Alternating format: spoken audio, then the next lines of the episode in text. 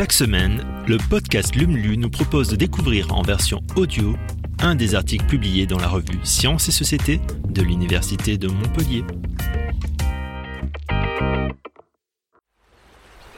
Vaste domaine d'exploration, mais aussi habitat et source de nourriture, c'est aux océans que ce 18e numéro est consacré. Alors n'hésitez plus et plongez dans l'univers de l'hume. Le plastique, c'est dramatique.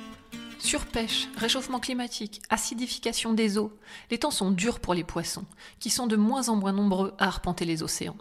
À ces menaces s'en ajoute une autre, le plastique.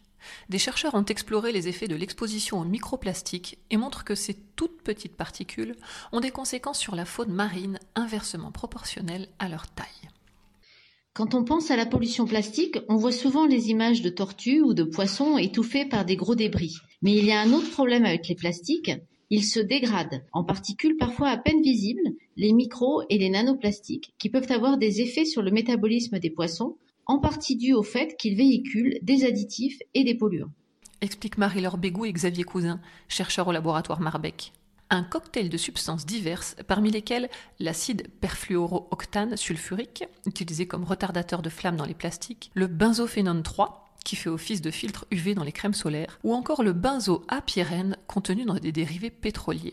Autant de polluants qu'on retrouve de la surface au fond de l'eau, car ils sont présents sur des plastiques qui flottent comme le polyéthylène, mais aussi sur des plastiques plus denses qui coulent au fond de l'eau comme le PVC. Pour mieux cerner les conséquences provoquées par ces substances, les chercheurs ont exposé en laboratoire un poisson, le médaca marin, à des particules de plastique enrobées ou non de ces trois polluants. Nous avons ainsi pu étudier leurs effets à des concentrations similaires à celles que l'on retrouve dans leur milieu tout au long du cycle de vie de l'animal. Premier constat, une réduction de la croissance des poissons de 20 à 35% Ces effets sont bien plus importants au bout de 4 mois d'exposition qu'au bout de 2 mois, ce qui souligne l'importance de mener des études à long terme pour évaluer la toxicité des microplastiques. Une réduction de croissance plus marquée chez les femelles.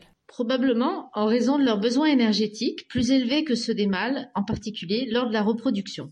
La reproduction, un processus qui semble d'ailleurs la cible privilégiée de ces perturbateurs. Les chercheurs ont en effet constaté que les femelles exposées pondent moins d'œufs, un phénomène qui peut entraîner jusqu'à 50% de chute du taux de reproduction habituel. Chez le médaca marin, l'exposition à presque tous les microplastiques induit un retard dans le déclenchement de la ponte et une diminution du nombre d'œufs produits par femelle et par jour. Ces derniers ont également constaté que les effets étaient variables selon le type de plastique et de polluants et pouvaient même affecter les larves de la génération suivante. Lorsque les poissons sont exposés à un plastique de type PVC additionné de benzophénone 3, on observe des troubles du comportement chez la progéniture au stade larvaire. Si toutes ces conséquences suffisent à conduire à de graves dysfonctionnements écologiques, les résultats de cette étude sous-évaluent encore probablement la réalité. En laboratoire, les poissons sont chouchoutés, mais dans leur environnement naturel, ils sont exposés à d'autres pressions. Prédation, pêche, autres polluants, la pollution microplastique vient s'ajouter à ces facteurs qui sont tous de nature à poser problème aux poissons. Chaque année, 8 à 10 millions de tonnes de plastique finissent dans les océans. 10% flottent sous la forme de microdéchets, potentiellement vecteurs de polluants en tout genre. Nous recommandons donc d'inclure ce mode de transfert de polluants dans l'évaluation des risques écotoxicologiques des microplastiques, comprendre les mécanismes sous-jacents aux perturbations biologiques permettra également d'évaluer dans quelle mesure ces effets peuvent être généralisés à tous les types de microplastiques, afin par exemple de prioriser le contrôle des émissions. Fragments éternels. Ce sac plastique en polyéthylène que l'on vient de laisser s'envoler à la mer, finira-t-il par disparaître? Il mettra plusieurs centaines d'années à se dégrader complètement. Par contre, il se fragmente rapidement en particules de plus en plus petites. Répond Mathieu Georges. Avec sa collègue Pascal Fabre, le chercheur du laboratoire Charles Coulon étudie les processus de dégradation de ces polymères.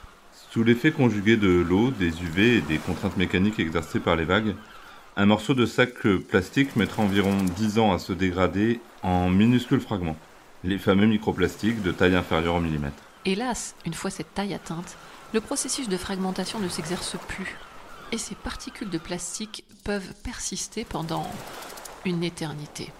On les trouve désormais absolument partout dans les océans, du nord au sud et du fond à la surface.